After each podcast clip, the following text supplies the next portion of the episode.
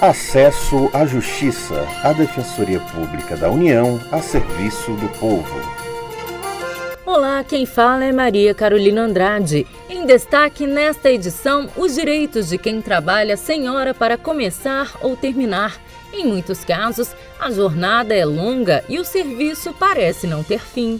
Olá, ouvinte, eu sou Ademar Lourenço. Estamos falando de homens e mulheres responsáveis pela limpeza e organização dos lares brasileiros as donas de casa ou donos de casa. É possível, por exemplo, que se contribua com um valor menor para o INSS e se tenha acesso a alguns benefícios da Previdência Social, desde que a pessoa seja de baixa renda. Para explicar quais são esses direitos e como funciona, contamos com a participação de defensores públicos federais. A defensora federal Rosíris Costa trabalha na capital baiana, Salvador, e o defensor Vitor Hugo Brasil atua em Florianópolis, Santa Catarina. Para começar a explicar o tema, a defensora Rosíris Costa destaca que, se contribuir, a dona de casa pode ser contemplada com grande parte dos direitos. Elas vão ter direito a todos os benefícios previdenciários, exceto a aposentadoria por tempo de contribuição, porque a lei veda esse tipo de benefício nesses casos de contribuição em valor reduzido. Mas os demais benefícios ela já tem acesso com essa contribuição em valor reduzido. Se a dona de casa quiser pagar um valor mensal maior, poderá também se aposentar por tempo de contribuição. Importante dizer que se, que se futuramente ela quiser ter acesso a essa aposentadoria por tempo de contribuição, existe a possibilidade dela pagar a diferença entre a alíquota de 5%, que era o que ela pagava, e a alíquota de 20%, que é o que os demais pagam, com juros e correção monetária para ter acesso a esse benefício de aposentadoria por tempo de contribuição. As donas de casa estão no grupo de segurados facultativos. São pessoas com mais de 16 anos, sem renda própria e que decidem contribuir com o INSS. O defensor federal Vitor Hugo Brasil aponta as vantagens dessa opção.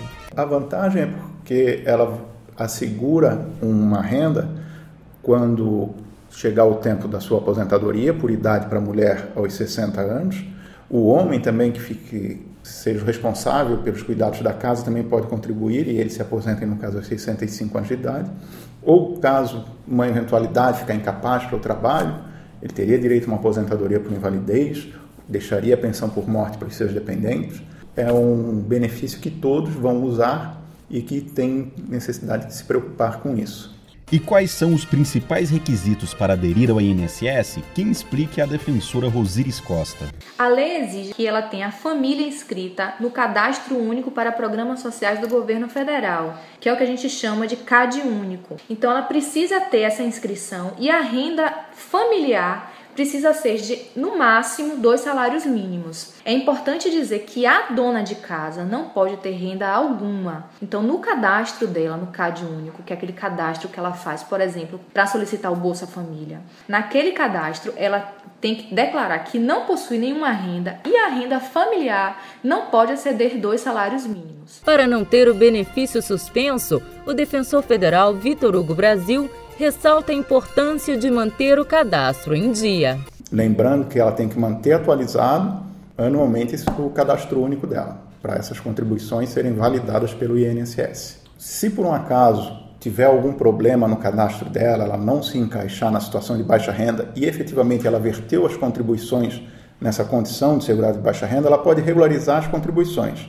Vitor Hugo Brasil mostra ainda o caminho para solucionar a questão ela tem que procurar o INSS e vai fazer o pagamento da diferença. Essa diferença normalmente vai ser ela contribuir em cima de 5% e deveria ter contribuído em cima de 11%. Então, esses 6% de diferença ela vai ter que pagar os atrasados com relação a isso para regularizar essas contribuições que foram feitas. Pois é, desde 2011 é possível que as donas de casa no Brasil tenham acesso à Previdência. Se você se interessou por essas informações, Curta a página da Defensoria Pública da União no Facebook e saiba mais.